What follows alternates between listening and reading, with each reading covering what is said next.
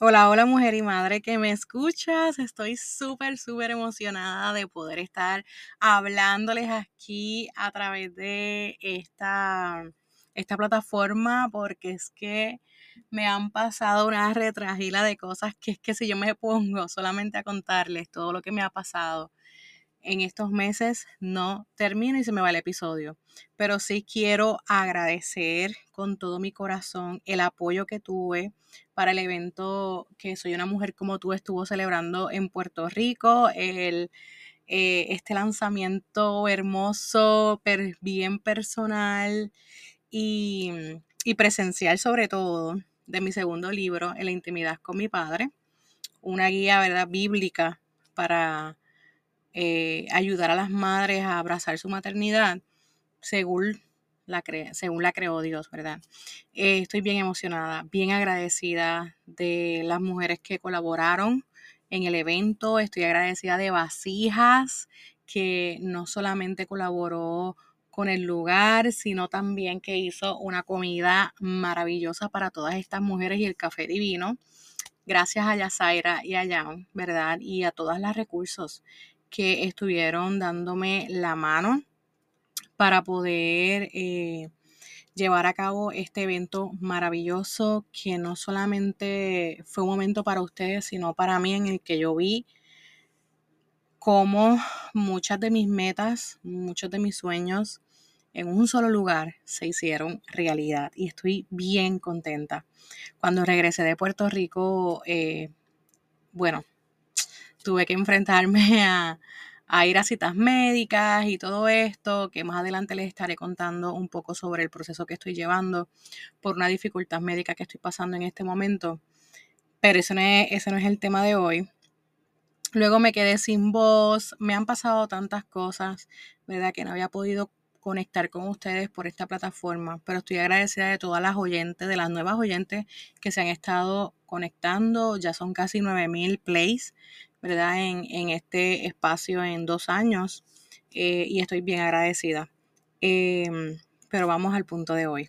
Esta semana he estado lanzando una serie llamada En la salud y en la enfermedad mental, ¿verdad? Eh, que me ha llevado no solamente a recordar mi, mi propio proceso de depresión y ansiedad postparto, sino también me ha llevado a recordar todas esas herramientas que yo utilicé y todas esas herramientas, ¿verdad? Que con todo mi conocimiento he podido otorgarle, entregarle, ¿verdad? En cada mentoría a todas las mujeres que, con mucho amor eh, mentoreo, en la mentoría ahora, en las individualizadas, también en todos los talleres que, que estuve ofreciendo.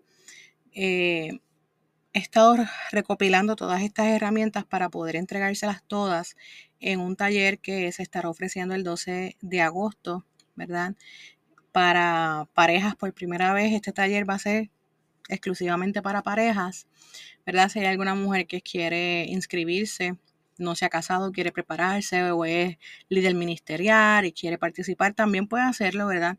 Pero este taller va a estar dirigido mayormente a los matrimonios que uno de ellos esté pasando por, por depresión o, ya pasaron la depresión y ya no, no, encuentran cómo conectar de nuevo porque la depresión averió tanto su comunicación que ya no saben cómo regresar a enamorarse, no entienden cuál es el proceso luego de una depresión, ¿verdad? Ese proceso cerebral, ese proceso comunicativo, lo desconocen, ¿verdad? De reconexión, no solamente con el esposo, sino también con los hijos, también con, la comunidad. Es un proceso bastante largo, ¿verdad? Que tienen que pasar eh, el esposo o la esposa que ha pasado por depresión o que está en depresión y el proceso, ¿verdad? Que, que pasan luego de la depresión que es como que volver a vivir, ¿verdad? Y a volver a, volver a comunicarse de una manera sana. Eh, es, un, es, un, proceso y sobre todas estas cosas quiero hablarles en, en este masterclass que les voy a estar ofreciendo, ¿verdad? Y hoy quiero regalarles un poco de, de contenido y de herramientas que les va a ayudar. Hoy quiero hablarles sobre cómo la intimidad emocional puede ayudarte, ¿verdad?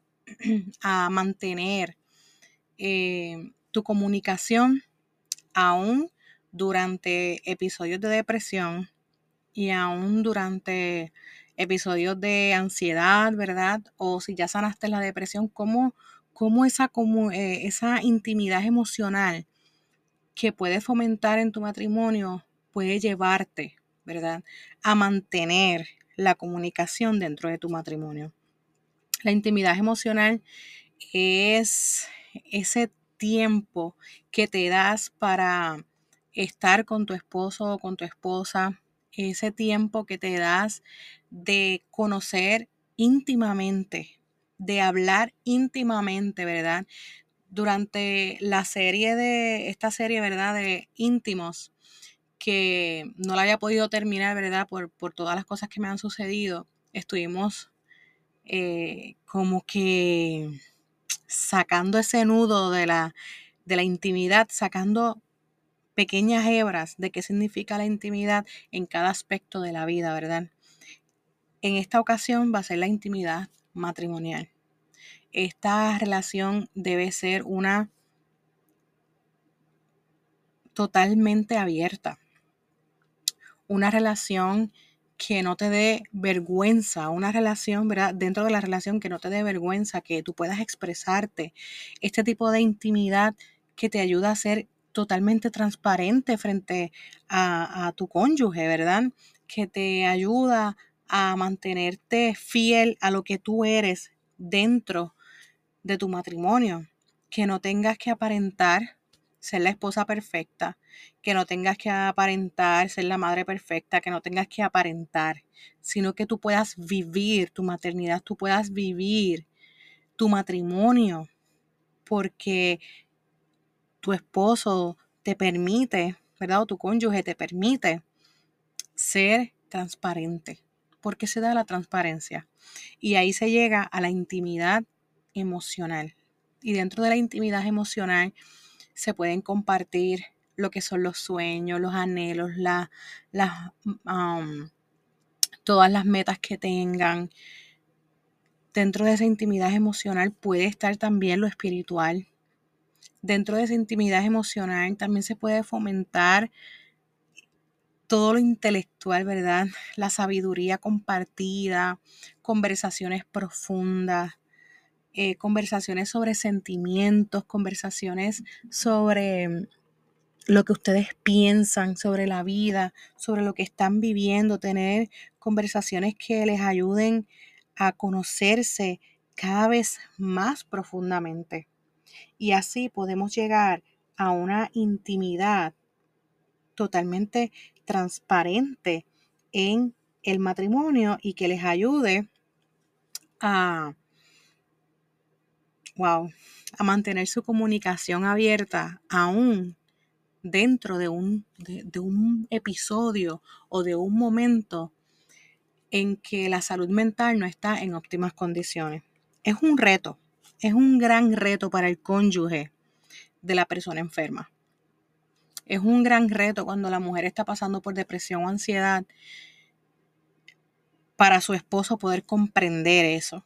Y al contrario, si el esposo es el que está pasando por depresión, ansiedad o algún trastorno mental, es un gran reto para su esposa poder comprender todo ese proceso porque muchas veces nuestros cónyuges no logran saber qué es lo que nosotras necesitamos no logran entender qué es lo que nos puede llevar a la sanidad, no lo logran identificar y entonces se sienten culpables, se sienten eh, impotentes ante toda esta situación y ellos llegan, ¿verdad?, a ser afectados emocionalmente, mentalmente, de la misma manera. ¿Cómo la intimidad emocional puede ayudarte a ti a mantener una comunicación aún durante un desorden mental.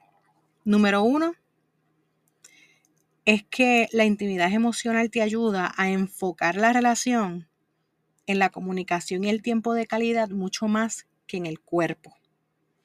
¿Y qué sucede con esto? Que cuando nosotras enfocamos, ¿verdad? Dentro del matrimonio, la relación a la comunicación y el tiempo de calidad, así ustedes logren hablar 10 minutos al día, ustedes van a estar conectando.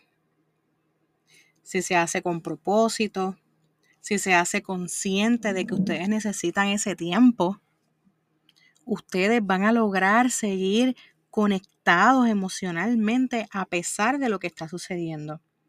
¿Y por qué enfocar la relación más en la comunicación que en el cuerpo? Porque miren, el cuerpo se cansa y muchas veces nuestro cónyuge o nosotras mismas estamos pasando por un desorden mental, no estamos en óptimas condiciones para poder cumplir con nuestros deberes matrimoniales, ¿verdad? O deberes conyugales, como se les llama, ¿verdad? En, en el acto de la sexualidad. Posiblemente podemos aceptar una caricia, podemos aceptar un abrazo, pero no vamos a estar en óptimas condiciones para el acto sexual. Y ahí es que te das cuenta si la intimidad emocional está siendo fomentada si tu esposo puede decir, mira mi amor, pues descansa. No lo vamos a hacer hoy, pero descansa, ¿está bien? Y lo intentamos otro día. O si ustedes, ¿verdad? Como esposa, necesitan, tienen esa necesidad sexual en ese momento, si ustedes son capaces de en ese momento enfocar la relación a la comunicación y el tiempo de calidad mucho más que al cuerpo, eso se va a denotar en ese momento. Hay un episodio de, dentro de mi podcast que se llama El sexo no es lo más importante, eh, pero no deja de serlo, ¿verdad? Y quiero recordárselo hoy. El sexo no es lo más importante, el sexo no es indispensable, pero no por eso deja de ser importante no por eso deja de ser un momento en el que puedan intimar. Óigame, no, y no quiero decir lo contrario, porque también en, el, en ese momento sexual hay intimidad emocional, hay intimidad espiritual, intimidad física, sexual, ¿verdad? Cuando nosotras queremos entregarlo todo a nuestros esposos y cuando nuestros esposos entregan en ese momento todo a, a nosotras, sí ocurre ese intercambio, ¿verdad? pero el cuerpo a veces no está dispuesto, porque nuestra mente es nuestro órgano sexual más importante. Y cuando la mente no está en eso, aún en los hombres, cuando están ansiosos, cuando están depresivos, el líbido tiende a, disminuir mucho, ¿verdad? La libido tiende a, a disminuir mucho. Y eso provoca que hayan problemas de comunicación en las parejas que no están fomentando su intimidad emocional. Número dos, porque si no me quedo ahí todo, todo, todo este día. Comunicar directamente. La intimidad emocional te va a ayudar a comunicar directamente. Mira, siempre va a llegar un momento, siempre va a llegar un momento en el que nosotras nos dé un poquito de, no de temor o miedo a hablar, sino cómo la otra persona va a reaccionar con lo que vayamos a comunicar. Pero cuando hay intimidad emocional, podemos comunicar lo que sea sin miedo, con las palabras adecuadas, sin tener temor a, lo, a cómo la persona va a reaccionar. Porque se trata de lo que yo necesito comunicar. Y cuando lo comunicamos con las palabras adecuadas y sabemos que lo estamos comunicando con las palabras adecuadas y hay intimidad emocional, tu cónyuge lo va a recibir como que tú estás en necesidad de comunicarlo. Tú estás en necesidad de ser escuchada en ese momento. Tú estás en la necesidad de que se atienda ese aspecto, ese tema, esa situación en ese momento. Cuando hay esa intimidad emocional, no te pesa sentarte con tu esposo y decirle, mira fulanito, mi cielo, mi amor, mi lindura, como le digas, ¿verdad? Eh, Pepito, prensejito, fulanito. Esto es lo que me está pasando y necesito tu ayuda. Cuando hay intimidad emocional sucede esto. Número tres, aprendemos a conocer patrones de comportamiento uno del otro. ¿Y qué son patrones de comportamiento? Que en la mirada tú logres identificar cuando tu esposo está muy cansado o está ansioso. Cuando tu esposo está preocupado por algo o está triste. Eso es poder identificar comportamientos, ¿verdad? Patrones de comportamiento. ¿Por qué patrones de comportamiento? Porque siempre va a mirar de una manera cuando está triste, de otra manera cuando está molesto, de otra manera cuando está preocupado, ansioso, cansado. Y cuando hay intimidad emocional, porque la intimidad emocional se concentra en conocer a la otra persona, sus comportamientos, sus sentimientos, su manera de pensar, logramos identificar qué es lo que les ocurre.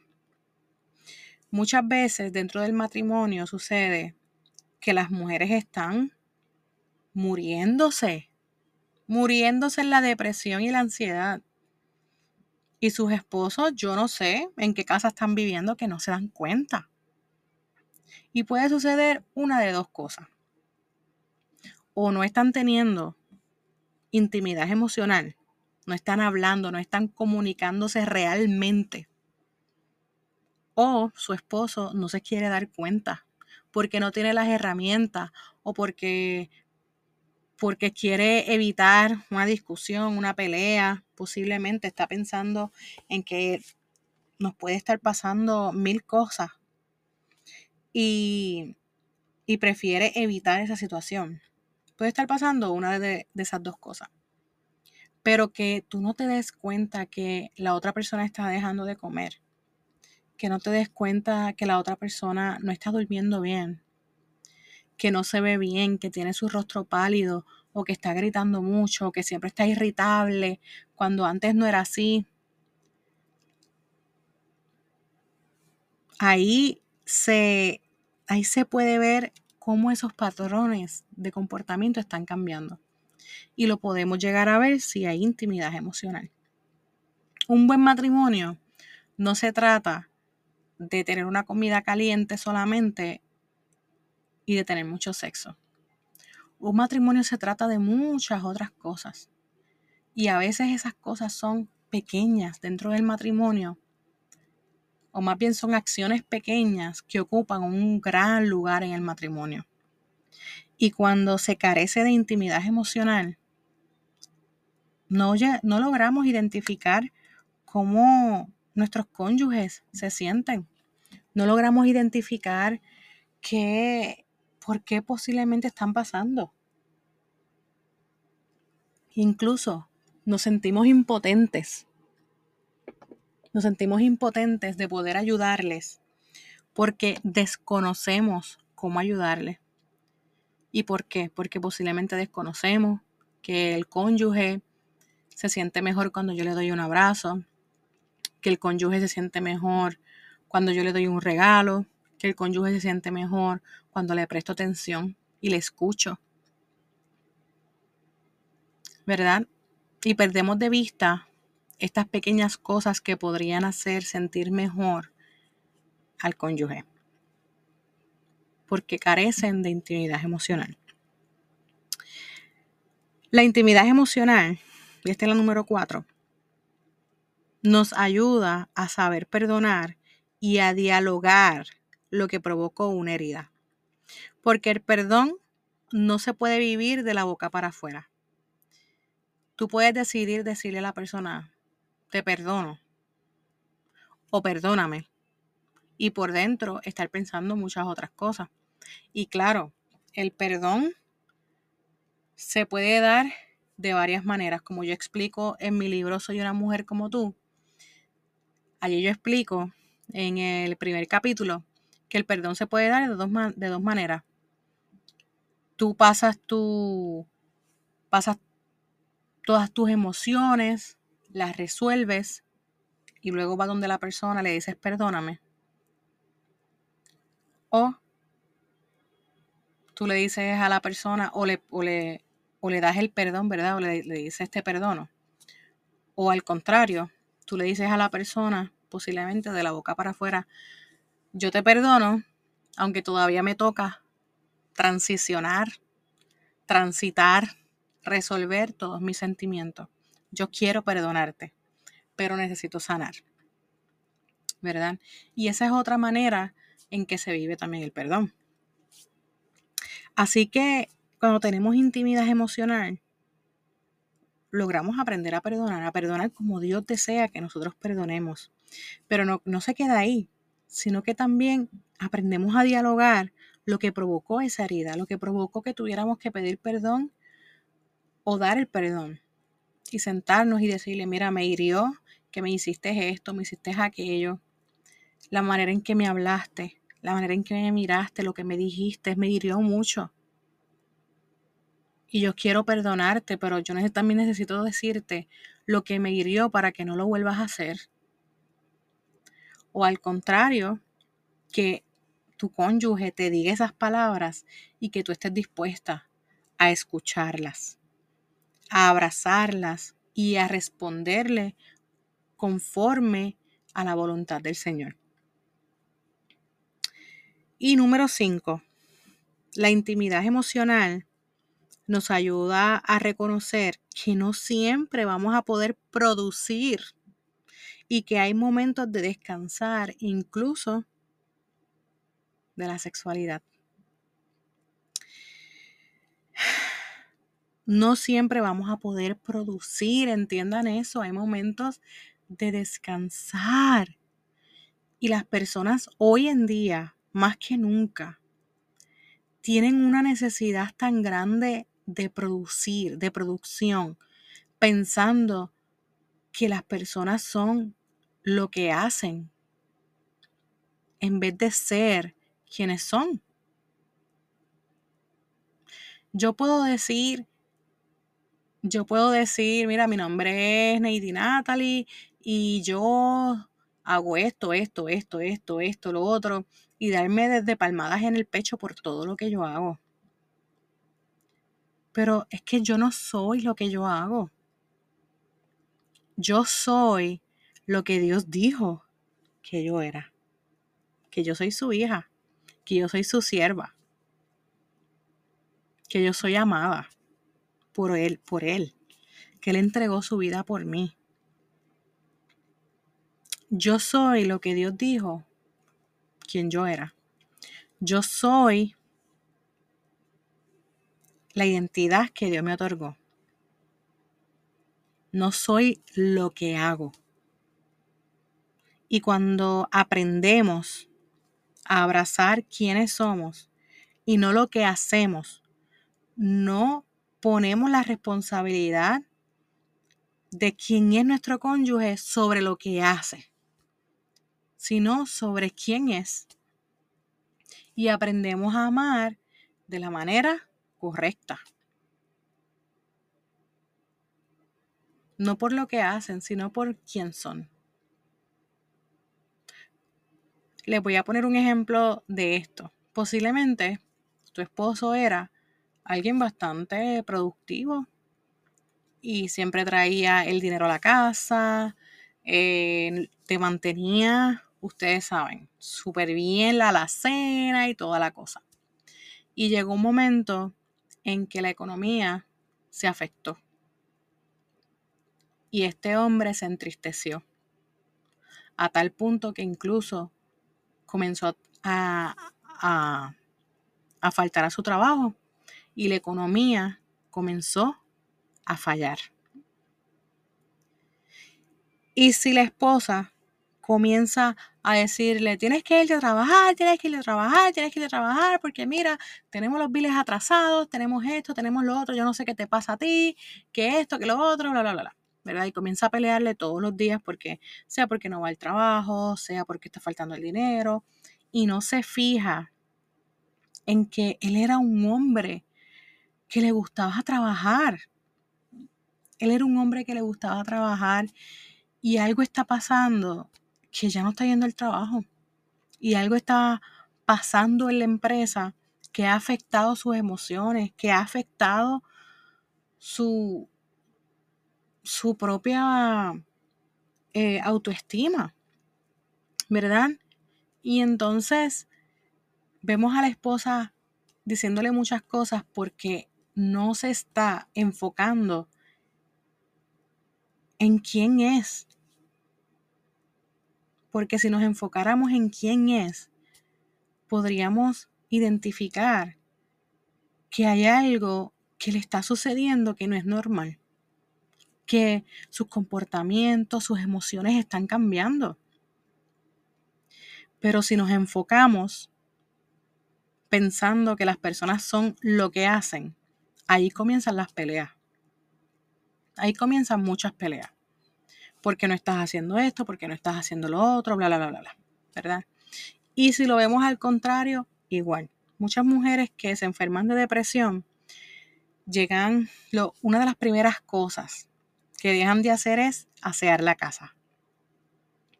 O dejan de asearse a sí mismas. Y vienen las personas a decirle, ya, ya tú no te peinas, ya tú no esto, ya tú no limpias la casa, tú esto, tú lo otro, ¿verdad? Pero no se están fijando en quién ellas son, en lo que ellas eran.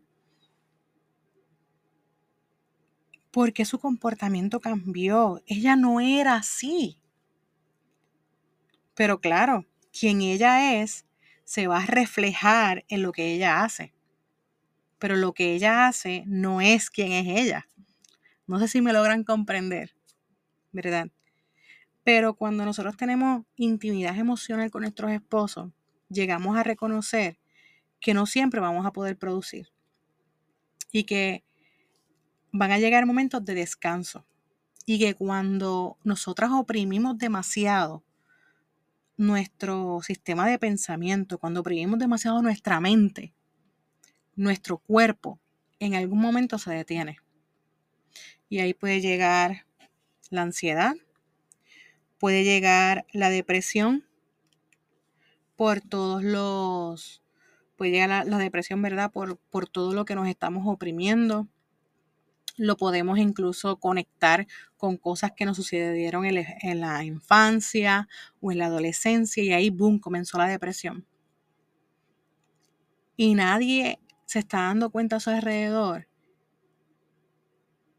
que no está mal lo que ha dejado de hacer. Lo que es preocupante es que lo dejó de hacer. ¿Por qué lo dejó de hacer? No es lo que hizo o lo que dejó de hacer, es por qué. ¿Por qué lo está dejando de hacer? Ella no era así o él no era así. Entonces cuando tenemos intimidad emocional, reconocemos que no siempre tenemos que estar exigiéndole a nuestras parejas que hagan, que hagan, que hagan, que hagan, que hagan. Porque en qué momento ellos van a ser quiénes son ellos. Si siempre tienen que estar produciendo. Hay momentos de descansar. Y hay momentos en que nuestro cuerpo para porque de alguna manera tu cuerpo tiene que decirte, tienes que parar. Y cuando no hay intimidad emocional, van a haber muchas discordias, mucha comunicación pasivo-agresiva o mucha comunicación agresiva por lo que hemos dejado de hacer o posiblemente por lo que estamos haciendo. Si es porque estamos irritadas, porque estamos gritando, porque estamos peleando, porque nada nos gusta esto, lo otro. Tener una intimidad emocional a mí en mi matrimonio me ha ayudado a sanar muchas cosas. Me ha ayudado a poder explicarle a mi esposo, a mi esposo, cómo me siento y por qué me siento así. Me ha ayudado a yo poder ser transparente frente a él y decirle, mira, me hiciste sentir mal con X o Y cosa mira, hoy no voy a poder limpiar la casa. Necesito que me ayudes. Necesito que me dejes descansar 15 minutos. Me voy a ir al cuarto, me voy a recostar 15 minutos. A los 15 minutos me despierta si no me despierto yo sola. La intimidad emocional te permite ir directamente donde la otra persona, donde tu cónyuge, a ser transparente. La intimidad emocional puede sacarte de una depresión. La intimidad emocional puede ayudarte a vivir una vida en plenitud en tu matrimonio. La intimidad emocional puede ayudarte a tener el, el mejor sexo en tu matrimonio. La intimidad emocional te va a poder ayudar a ti a reconectar con tu esposo. Y sobre estas cosas, ¿verdad? Vamos a estar hablando en el masterclass. Para que logren reconectar con sus esposos luego de una depresión, durante la depresión. Porque es que cuando tú dijiste el sí frente al juez o el sí frente al altar, tú dijiste en la salud y en la enfermedad.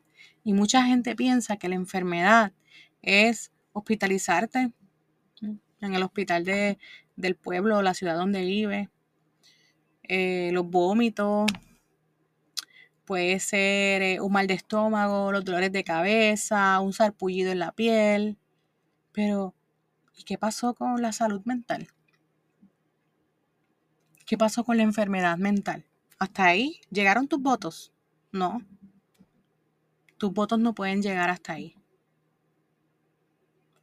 Tus votos necesitan llegar hasta la salud mental.